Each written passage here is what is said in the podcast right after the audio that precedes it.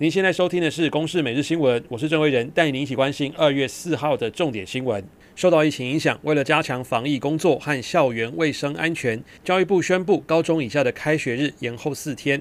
来听教育部长潘文忠的说法，可以呃能够确保在呃健康各方面的维护啊。一百零九学年度第二学期高级中等以下的学校，我们会延后四天啊，到二月二十二日来开学。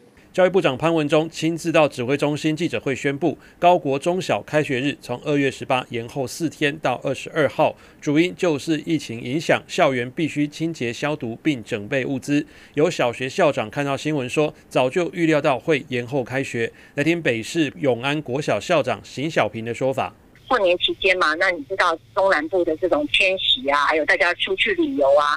那难免会有一些状况啦。虽然知道二月十八号开始，但是我们心理上可能都已经有一点点准备，是有可能会做一些调整。多四天准备，加上去年延后两周开学和一学年的防疫经验，小学校长认为这次应该驾轻就熟。不过不少双薪家庭父母在网上哀鸿遍野，教育部粉砖留言被灌爆，有人批评决定突然，小孩要送去哪？还有人说没考虑比赛与升学相关时程的作业。对家长的顾虑，教育部说，二月十八到二月二十一，若有照顾十二岁以下学童或国高中五专前三年持有身障证明的子女，家长一人。可请防疫照顾假。来听教育部长潘文忠的说法。天数我们并没有给他特别的规范，是用他的需求。延后四天开学，七月二号为最后上课日及休业式。大学指考延后到七月三号到五号。不过四季二专统测和国中会考日程不变，考试范围配合调整。至于原定二月二十号补班补课，教育部说，因为寒假延长，二月二十号算在寒假内，不用再补课，上班族仍需照常补班。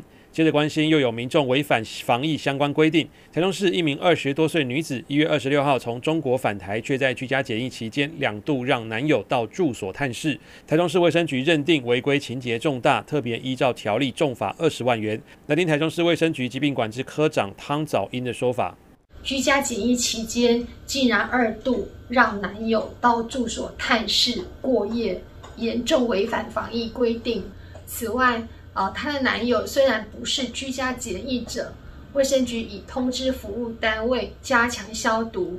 目前对于居检者违规有罚则，至于亲友违规接触则没有罚则。消息曝光后，传出这名男友的职业竟然是医师，所属医疗单位接获通知，除了加强清洁消毒，也要求暂停上班自主健康管理。目前他一采阴性，自主健康管理七天期满后二采阴性才可恢复上班。台中市长卢秀燕更对此怒斥可恶至极，希望民众务必遵守防疫规定。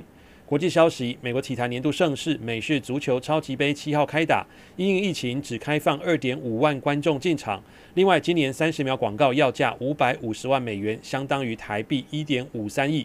不过，本届见不到可口可乐、百威啤酒等大品牌下重本。厂商表示，将把广告费转用在新冠病毒疫苗的教育宣导上，或者用在更有效益的资源中。以上由公司新闻制作，谢谢您的收听。